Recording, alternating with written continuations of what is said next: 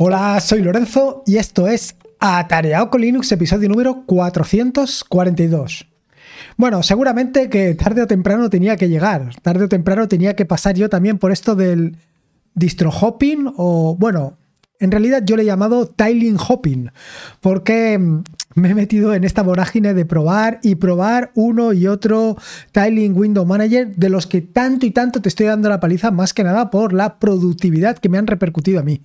Pero bueno, al final esto yo creo que es cuestión de que tú lo pruebes si acaso lo quieras probar o simplemente, y aquí te digo más, que única y exclusivamente veas lo que yo estoy probando y cuando encuentres alguno que te resulte atractivo, lo pruebes tú. Pero no solamente de distro hopping o bueno, como te acabo de decir, de tiling hopping, eh, te voy a hablar en este episodio del podcast, sino que también te voy a hablar de otra marcha atrás. Sí, efectivamente, esto de pasar de... Em, ahora no me va a salir el nombre, de X11 a Wayland no va a ser lo único que he hecho. Quiero decir, pasé en su momento de X11 a Wayland y luego, hace dos o tres semanas, pues te conté que hice una marcha atrás. Básicamente pasé de Wayland a X11 de nuevo. Y en concreto lo hice por i3 y por una de las características que a mí me gustaban de i3 o que se iban a incorporar a i3, que eran los espacios, los gaps, los huecos que hay entre ventana y ventana y que ahora mismo también puedes ver en el entorno de escritorio en el Tiling Window Manager que estoy utilizando. Pero ¿a qué se debe? ¿A qué se debe este cambio, este nuevo cambio que te traigo conmigo? Pues bueno, no se debe a ni más ni menos a que en el grupo de Telegram de Atareado con Linux, Racon comentó que si eh, disfrutaba con Rust, pues a lo mejor llegaba el momento de que probara un Tiling Window Manager implementado con Rust. Y claro, esto fue mentar al diablo. ¿A quién se le ocurre decirme nada como eso a mí? La cuestión es que yo te diré que, bueno, conozco Left Window Manager, que es este Tiling Window Manager del que te voy a hablar en este episodio y que estoy probando actualmente, pues lo vengo conociendo desde hace suficientemente tiempo. ¿Qué sucede? Pues que una vez había probado BSPWM, yo no recuerdo ahora mismo si Left Window Manager estaba suficientemente maduro para que yo lo probara, pero bueno, en su momento me decanté por BSPWM y me quedé allí. Y me quedé allí porque pensaba que era por lo que necesitaba justo en este momento. Sin embargo, bueno, pues ya has visto que eh, en el momento que decidí cambiar de Left, o sea, perdón, de BSPWM a Wayland, pues empecé a probar las mieles de i3. Bueno, en ese caso de la mano de Sway. Y luego posteriormente pues volví otra vez hacia atrás.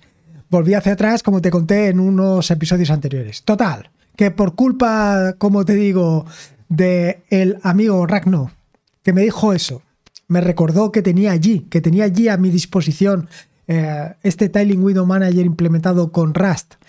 Sumado a que José Jiménez hizo un comentario de que era el tiling más hard que se podía probar, pues bueno, pues esa combinación de ambas eh, em, herramientas, bueno, de, ambos comentarios me hicieron que pues hace dos o tres días me lanzara como un poseso a probarlo.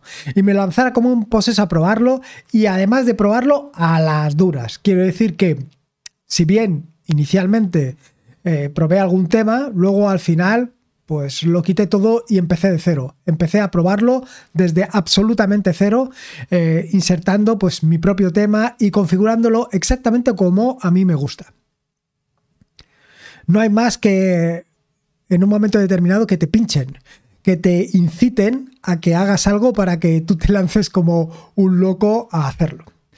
Pero bueno, como te digo, ya estoy con Left Window Manager, con Left WM, estoy probándolo, me gusta, y un poco te quería contar qué es exactamente el Left Window Manager para que además lo veas en alguno de los vídeos que publicaré en los próximos días, pero que sepas exactamente el tipo de concepto.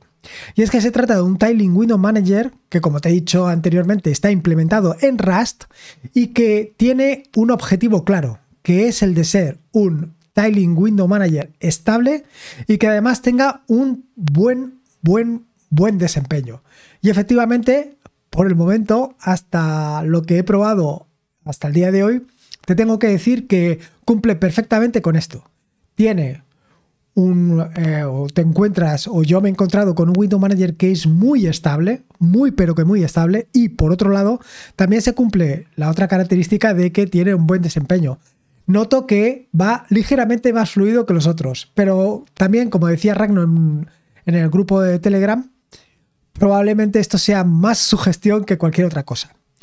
También te tengo que decir, llegados a este punto, que esto de la estabilidad es algo relativo ni con i3, ni con BSPWM, ni siquiera tampoco con SWI he tenido ningún problema. En cualquier caso, todos estos em, Tiling Window Manager han sido realmente muy, pero que muy estables. Y no, no he sufrido absolutamente nada con ellos. O sea, no ha tenido ninguna cosa extraña. Así como con Hyperland, que conté en un vídeo Sí que he tenido alguna sorpresa de que me he quedado frito, o se ha quedado frito, mejor dicho, el Timing Window Manager. En el caso de estos, en el caso de estos que te he contado, pues básicamente no he tenido nada. Así que a día de hoy sí que te puedo decir que está funcionando perfectamente. ¿Problemillas que tengo? Bueno, problemillas es un poco el que te conté con el caso de i3. Actualmente, en el caso de eh, left Window Manager, en, el caso de este Tiling Window Manager, pues sigo en la marcha atrás que inicié hace unos días volviendo de SWI a i3, bueno, pues ahora de i3 a Left Window Manager, pero seguimos en el caso de X11. Y por ahora me voy a quedar así, me voy a quedar así por lo que te conté en el episodio anterior. Quiero exprimir al máximo las posibilidades que me tengo con el tema de los vídeos quiero poder eh, poner en la parte inferior el tema de las teclas y quiero seguir haciendo o profundizando más en lo que estoy haciendo. Respecto a la posibilidad de cambiar de Left Window Manager o en este caso de Tiling Window Manager de cualquiera de los que estoy utilizando a eh, el entorno de escritorio tradicional, por ahora no. Quiero decir, por ahora estoy compatibilizando, por supuesto, NOM con, em, en este caso, Left Window Manager. Y lo voy a seguir haciendo así para el caso de trabajar, para el caso de programar con Left Window Manager me encuentro muy cómodo, para el caso de escribir exactamente igual, me encuentro muy cómodo, me encuentro con mucha facilidad a la hora de tener en una de las pantallas el navegador y en la otra pantalla el editor de textos, en este caso NeoBeam, lo que me permite preparar los artículos y las publicaciones de una forma muy rápida porque lo que estoy viendo en la parte derecha eh, lo puedo copiar y pegar sin mover el ratón de nuevo eh, directamente en las notas. Puedes echar un vistazo a cómo me ha quedado porque eh, si no pasa nada, tiene que haberse publicado o tengo que haber publicado una captura de pantalla de la visión de lo que te vas a encontrar actualmente con Left Window Manager y por lo menos cómo lo he dejado yo. Respecto a la instalación, te tengo que decir que es un Tiling Window Manager relativamente sencillo de... Bueno, en el caso de la instalación es súper sencillo. Al final he tirado de los repositorios AUR, con lo cual en una línea de comando lo tenía perfectamente instalado y preparado para funcionar. Lo que sí que me ha llevado un poco más de tiempo, y como no era de otra no podía ser de otra manera, ha sido la configuración. Como te decía, eh, bueno, esto no te lo he comentado, pero sí que existe la posibilidad de configurar distintos temas para este entorno de escritorio. Y así es. Puedes, bueno, este entorno de escritorio, este Tiling Window Manager, tienes distintas opciones o distintas facilidades para eh, instalar un tema. ¿Qué es lo que ha sucedido? Bueno, pues lo que ha sucedido es que como de costumbre, en el caso de los Styling Window Manager, la gran ventaja que tienes es que puedes configurarlo todo a tu gusto y puedes dejarlo todo exactamente como a ti te gusta. Eh, lo puedes personalizar todo, puedes personalizar la barra de tareas, en fin, lo que te cuento siempre. Y claro, eh, instalarte un tema para que eso ya venga predefinido, pues la verdad es que no me terminaba de convencer. Con lo cual, lo que realmente ha sucedido ha sido que pues lo he abandonado. Eh, me he vuelto a crear yo mi tema desde cero. Y la verdad es que ha sido relativamente sencillo porque todos los conceptos que se aplican en este tema pues ya vienen heredados de, eh, bueno, en este Tiling Window Manager vienen heredados de otros Tiling Window Manager. Por ejemplo, la barra de tareas que estoy utilizando y que ahora te contaré es Polybar y esta ya la recuerdas porque eh, la comenté anteriormente. En fin, que ya ves que todo esto ha sido relativamente sencillo de llegar aquí. Sí que te tengo que hablar de dos cosas. Una, los atajos de teclado. Los atajos de teclado son relativamente distintos a los que te puedes encontrar con i3, con BSPWM, etcétera, etcétera. Porque hay algo que eh, no me termina de gustar o sí, no lo tengo claro. Y es que eh, mientras, estás en una, mientras estás en uno de los dos monitores, en mi caso que tengo dos monitores, pasar de una ventana a otra o de una a otra, a otra, a otra es relativamente sencillo porque utilizando las teclas arriba y abajo, bueno, en el caso de que lo tengas configurado como yo con BIM, eh, sería eh, J y K para subir y bajar, bueno, para bajar y subir respectivamente, o utilizar las teclas de cursor. Nada recomendable, como bien sabes, por el tema de BIM, etcétera, etcétera, pero ahí te lo dejo. Bueno, como te digo, ¿qué es lo que sucede? Que para pasar a otra ventana que esté en otro monitor, hay que utilizar otras teclas. Hay que utilizar, yo en mi caso, eh, utilizar las teclas L y H. L para moverte a la izquierda y H hacia la derecha. Sin embargo, como estoy tan acostumbrado a utilizar L y H para moverme a la izquierda y la derecha dentro de... entre las ventanas, pues me resulta muy complejo eh, hacer este cambio. Entonces lo que he hecho ha sido reemplazar unas por las otras y hacer algunos cambios más adicionales en los distintos em, atajos de teclado que vienen definidos por defecto para dejarlo más o menos con el flujo de trabajo que estoy utilizando actualmente, tanto con i3 como con BSPWM, etcétera, etcétera. Así que esto ha sido un poco más laborioso de lo que yo me esperaba. Sin embargo, el archivo de configuración es súper sencillo. Es tan sencillo como el de BSPWM. Porque además tiene una característica que me gusta mucho y es que tiene la posibilidad de definir dos scripts. Uno que se llama up y otro que se llama down. Estos dos scripts, up y down, lo que te permiten es iniciar todos los servicios que tú quieras cuando inicias left EWM y detener todos los servicios o ejecutar todos los scripts que tengan el otro archivo de el otro script que es down cuando eh, detienes left WM. Así, por ejemplo, en el caso de i3 está ligeramente mezclado la parte de los, las ejecuciones que haces con el caso de em, los atajos de teclado. Y aquí están claramente diferenciados. Esto me ha gustado mucho. Me parece una, un acierto total. Hay que distinguir claramente una cosa de la otra. ¿Y por qué estos archivos up y down los considero tan importantes? Porque, como ya te he comentado anteriormente, uno de los inconvenientes, por así decirlos, de utilizar eh, eh, un Tiling Window Manager como puede ser Left WM o de cualquier Tiling Window Manager en general, es que pues, vienen desprovistos de absolutamente todo. Son gestores de ventanas, no hacen nada más. Con lo cual, eh, la barra de tareas, las sombreados, las transparencias, el fondo de pantalla, las aplicaciones para realizar bloqueo. Todo eso no viene. Por eso te estoy hablando de que se trata de un Window Manager, de un gestor de ventanas. No se trata de un entorno de escritorio. Esto ya te lo he contado otras veces. Con lo cual, al final, necesitas instalar todo este tipo de cosas y no solamente necesitas instalarlo, sino que necesitas levantarlo conforme se levanta el escritorio. Así tienes que todo este tipo de herramientas las vas a levantar cuando levantes eh, con app. ¿Qué herramientas vas a levantar o qué herramientas necesitas? Bueno, la primera, el primer, eh, eh, la primera herramienta, que es una herramienta que vengo heredando de escritorio en escritorio, se llama, bueno, no se llama de ninguna manera porque es un script que lo que hace es situarte las pantallas. Bueno, los monitores. Es decir, tú puedes o te permite definir cómo vas a tener tú tus monitores. Entonces, yo tengo dos monitores y yo he definido claramente cuál es mi monitor de la izquierda y cuál es mi monitor de la derecha, dándole las posiciones de cero, o sea, dándole las coordenadas. Así, por ejemplo, en el caso de José Jiménez, que tiene tres, podría perfectamente utilizando este script y añadiendo la configuración del tercer monitor, situarlo tal y como lo tiene él, que es decir, situado encima de los, dos, de los otros dos monitores, haciendo una especie de triángulo. Simplemente para el tercer monitor tendría que darle esas coordenadas. Los monitores vienen definidos por sus nombres, de manera que eh, están unívocamente definidos, no vas a tener ningún tipo de problema. Este es el primer script. El segundo de los scripts, bueno, el segundo de las aplicaciones que estoy utilizando en este caso es Picom.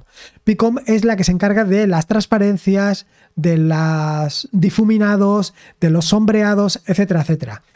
Y es lo que a mí eh, me gusta porque realmente la utilidad de esto no vale para nada. Seamos claros.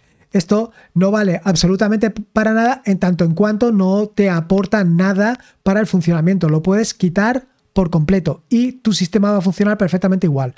Pero bueno, le da ese toque, esa característica, esa, eh, ¿cómo te diría yo? Ese gustillo para que este entorno de escritorio te guste tanto como te puedes imaginar, en el sentido de que bueno, pues te dan esos sombreados de las ventanas que le dan esa especie de relieve. Y luego aparte el tema de los difuminados que hasta el momento no lo había utilizado no lo había utilizado. Y en este caso lo he introducido y la verdad es que queda espectacularmente. La siguiente herramienta que estoy utilizando es, por supuesto, Rofi.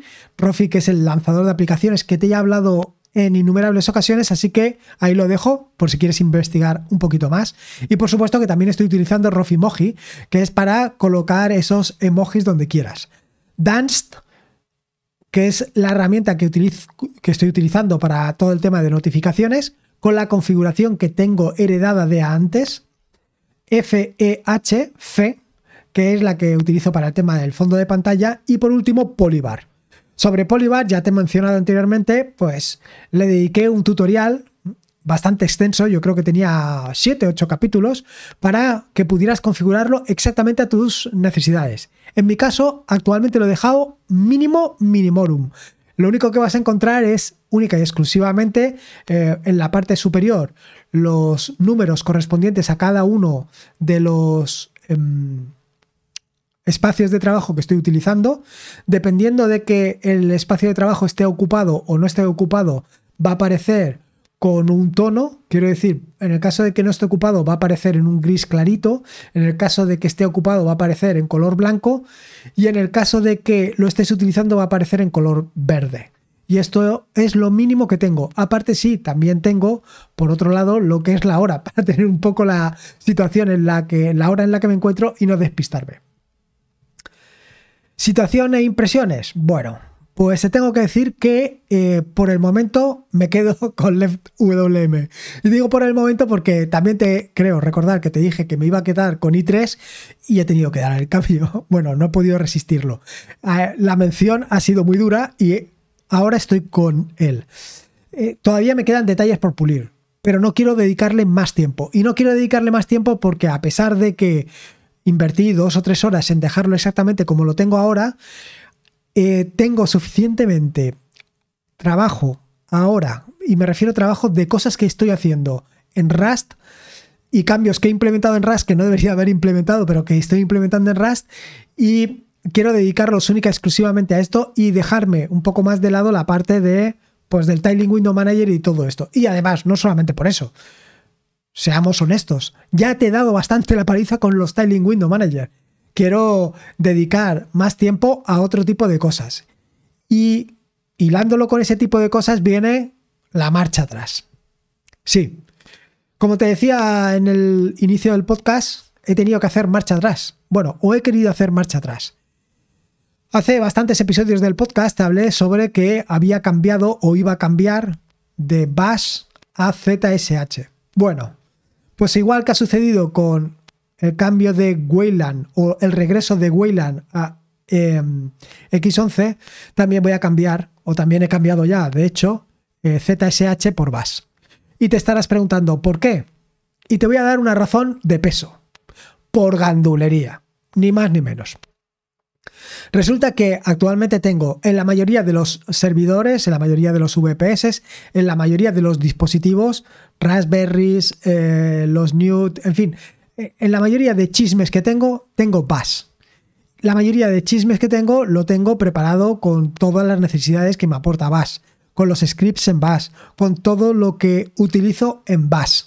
Además de esto, tengo en la mayoría de ellos instalado Bashit, que es un framework que me permite o me facilita el trabajo con, eh, pues con los scripts que utilizo. Con lo cual, más o menos mi ecosistema era igual en la mayoría de servidores, salvo en el escritorio. Pero no solamente esto, y es que también te tengo que decir que en el trabajo o habitualmente utilizo Bash. Con lo cual, al final, eh, estoy yendo en la mayoría de sitios con Bash, salvo en el escritorio, que es uno de los sitios que más utilizo. ¿Qué hago? ¿Lo cambio todo a ZSH o, o cambio el escritorio a Bash? Gandulería. Aquí manda la gandulería. Así que al final he decidido por volver a Bash. He decidido por volver a Bash y no solamente volver a Bash, sino mejorar un poco el entorno de trabajo, mi flujo de trabajo con Bash. Mm, evidentemente, volviendo al framework Bashit, pero añadiendo todas estas experiencias que he ido incorporando de ZSH para mejorar un poco ese flujo de trabajo con Bash. Y en este sentido, pues te tengo que decir que me he traído conmigo algunas de las herramientas y aplicaciones que he estado utilizando con ZSH. Así, por ejemplo, lo primero que me he traído, y ya te lo puedes imaginar, ha sido Starship. Si no conoces Starship, te recomiendo que le pegues un vistazo. Eh, tengo publicado algún artículo, podcast y vídeo en YouTube. Y no es ni más ni menos que un embellecedor del prompt. Si no sabes lo que es el prompt, recordarte que es cuando estás en la línea de comandos, eso que aparece a la derecha y que normalmente te dice el nombre de la máquina en la que te encuentras y el nombre del usuario que estás utilizando. ¿Qué es lo que pasa? Bueno, pues lo que sucede es que con Starship puedes, eh, digamos, supervitaminar el prompt. Supervitaminar el prompt y dejarlo perfecto, exactamente adaptado a lo que tú utilizas. Quiere decir, vas a tener claramente eh, la información del directorio en el que te encuentras. Eso por supuesto, pero además vas a tener información de si estás dentro de un repositorio Git, si ese repositorio de Git estás en la rama master o estás en la rama main o en una rama derivada. También vas a tener información relativa, a ver qué te diga yo, vas a tener información relativa al lenguaje de programación con el que estés trabajando. En fin, tienes una gran cantidad de información y que te va a venir perfecto.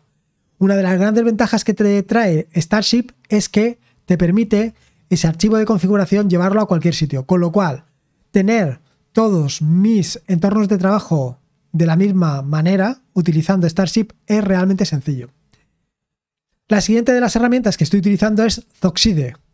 Zoxide es una herramienta que te permite, pues básicamente, navegar mm, de una manera muy sencilla entre tus directorios. Quiere decir, no tienes que pasar directorio por directorio, sino que simplemente utilizando Z seguido por el nombre del directorio al que quieres ir, normalmente te va a llevar a ese directorio, sin que necesites pues eh, ir hacia atrás o ir hacia adelante para llegar a ese directorio. Y esto es una gran ventaja. Te puedes imaginar que evidentemente Starship está implementado en Rust, Oxide está implementado en Rust y la siguiente herramienta que te voy a hablar, que es Z, eh, perdón, SK, también está implementado en Rust. Y no es ni más ni menos que un reemplazo de feta, eh, F, madre mía, feta, ¿sabes? No es ni más ni menos que un reemplazo de FZF, em, de Futsi eh, Finder, del Futsi Finder. Vaya, básicamente se trata de un eh, buscador que utiliza la lógica difusa para llegar al sitio.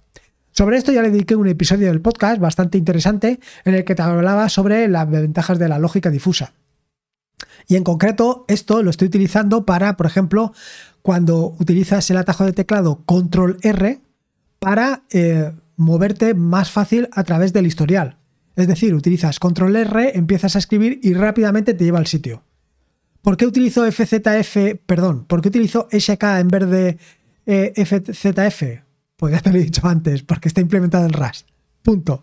No he mirado ni los rendimientos ni la productividad, no he mirado si uno es más rápido que el otro, si uno tiene más efectividad que el otro, no he mirado nada. Solamente he mirado que empieza por Rust y punto. Y luego otros tres herramientas de las que ya te he hablado en alguna que otra ocasión, que son LSD, que es el reemplazo del S, pero de nuevo supervitaminado y implementado en Rust. Eh, te permite poner iconos, colores, eh, en fin, es una pasada. En este caso, de nuevo, te recomiendo que le pegues un vistazo a un vídeo de YouTube en el que le dediqué, eh, pues eso, para que veas cómo se configuraba, las posibilidades que tiene y lo fantástico que es. El siguiente es BAT, que es el reemplazo de CAT, pero también de nuevo supervitaminado, en el que te da mucha más información, te permite hacer resaltado de sintaxis, te permite números, te permite... En fin, muy cómodo. Y por último, el último que te quería hablar era de Dust, que es un reemplazo de DU, es decir, eh, que te permite saber la ocupación de un, directorio en concreto. Vaya, básicamente para hacer limpieza. Para toda esa guarrería que vas acumulando de día en día, pues ir limpiándola poco a poco para, vaya, para que aquello esté lo más funcional posible. Y poco más, esto es un poco la situación en la que me encuentro actualmente. Todavía le tengo que dedicar un poco de tiempo a Bashit para dejarlo exactamente en el nivel en el que me encontraba antes. Te lo digo esto porque actualmente es un problema para mí, porque estoy a mitad de producción de cosas, a mitad de unas cosas, con lo cual se me está acumulando todo. Y ya lo habrás notado porque en estos últimos episodios del podcast he tenido decalaje. En lugar de publicar lunes y jueves, he publicado martes y viernes. Y esto es precisamente ocasionado por estos cambios que estoy introduciendo. Y algunos otros cambios que te contaré más adelante en, un, en otro episodio cuando más o menos lo tenga claro. Pero son bastantes cosas las que estoy implementando, bastantes cosas o bastantes cambios que, en los que me he embarcado y que no debería de haberme embarcado. Quiero decir que realmente tenía que haber eh, hecho los cambios de forma más paulatina, pero bueno, las cosas vienen como vienen.